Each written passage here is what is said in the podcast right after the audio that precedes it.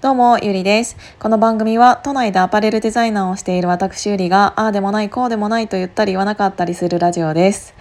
えー、今日はね、このトーンの感じで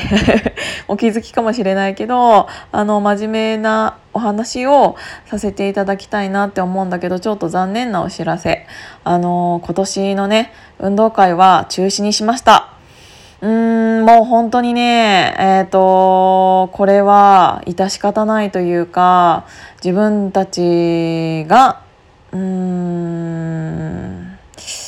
反省すべき点かなって思っていて、うん私その2020年の10月だよね去年の10月に初めて大人の運動会っていうのを開催させていただいてで初めてにもかかわらず70人ぐらいの方にお越しいただいてあの私ねうん本当に大人になってから運動会したかったんですよ。あのー、うちのお母さんが大人の運動会って聞いたら「何それなんかエッチなことするやつ?」って言ってたけど全然違くて。本当に普通に綱引きだったり玉入れだったりリレーだったりっていうのをしたかったの大人になって。なんでかって言ったらやっぱりある程度の年齢になって学校っていうものを卒業してしまってからうん、利害関係とか仕事関係以外であの人とあの運動を通してうんいろんなことをうんするっていうことをしたかったんだよね。なぜかというとあの例えば飲み会だったとしてもうんっていうか飲み会だったとしたら見れなかったその人の表情とかキャラクターだったりとかあのチームとしてうん大人が一丸となってぶっちゃけその運動会に勝ったからどうとか負けたからどうとかってあのお金がもらえるもらえないなんてないじゃないですか。ただあの自分の人生の というか自分の仕事の役にも立たないわけだしけどなんかそういう誰の得にもならないことをみんなであのやりたかったんだよね。でそれをやりたいって言ってあのその気持ちが伝わってそんなに大大人数集まっていただいたからこそ、えーと、二十数人ずつの、えーと、チームが3チーム出来上がっておかげさまで本当に楽しかったってすっごい言ってもらったので私自身も本当に思った以上に楽しかったし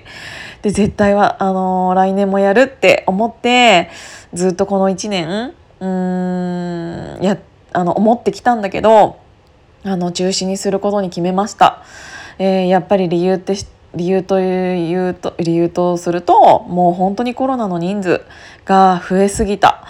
うーん去年のね今頃というかうん10月その私が運動会をやった10月でさえちょっと多くなってきたねって言われていた頃ではあったんだけど今、えーと、その時の人数をであの東京都内のね人数を、えーと、調べてみたら、えーと100人から200人だったの。で今から考えたらもう本当にすごい少ないよね。あのー、今は東京ではだいたい5,000人平均になってきてしまってうんなんかあの時にもっとちゃんと自分たちがどうにかできなかったのかなって後悔してもしきれないんですけどあの何、ー、て言うんだろうな運動会がっていうか運動会だけじゃなくってあのきっといろんなねうんイベントができなくなってしまったのってもちろんウイルスっていうものが一番の原因ではあるんだけどもっとあの時にうん自分たちが抑制してうんもっと早くにうんいろいろやっていればっていうもう今後悔したところで仕方がないことは分かっているんだけどうんでもうん人の動きとかいろんなものを見てたらそりゃこうなってしまうよなって思った。あの今うんこういうことができなくて悔しいとか思う人ってすっごいたくさんいると思うんだけどで本当にいろんなことを我慢している人って本当にたくさんいると思うんだけどじゃあ自分が本当にコロナというものに真面目に向き合ってそれのためにうんもうこれ以上ないぐらい努力してきたかって言ったらうーんもうちょっとあそこでこうしといたらよかったなとかっていうところを思う人って結構たくさんいるんじゃないかなって思ってうんこうになることが分かっていればとかもうたらればになっちゃうんだけどこうになること分かってたらもっと一番最初のあの数百人の時点でどうにかできたよねって本当に思う。けど目先の利益をどうにかなんか、うん、中途半端な感じで守ろうとしたがために未来はもっと悪い方向に行ってしまって自分が、うん、運動会をできないっていうかやらないって決断別にねできないわけじゃないよ。けど、うん、やっぱり今やるっていうのは違うなって思ったのでそういう決断をさせていただいたんですけど残念だなって思う気持ち以上にそうにそういう未来にしてしまったのが自分たちだなって本当に思ってる。でその去年た,、まあ、たった1年されど1年かもしれないけどこのあの地球規模でこんなたった1年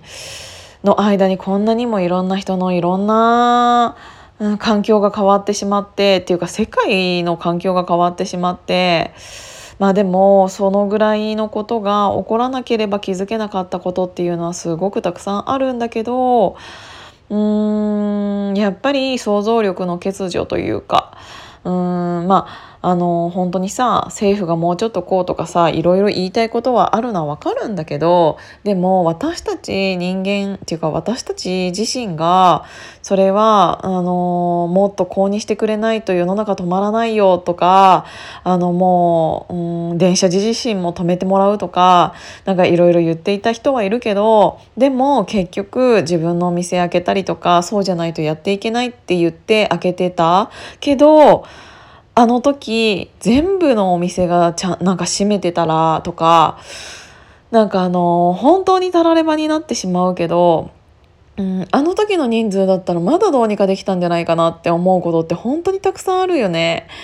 あのグラフでちゃんと見て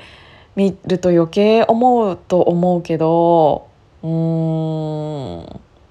なんかすごいこういう未来を迎えたのは必然だなって思うぐらいのうん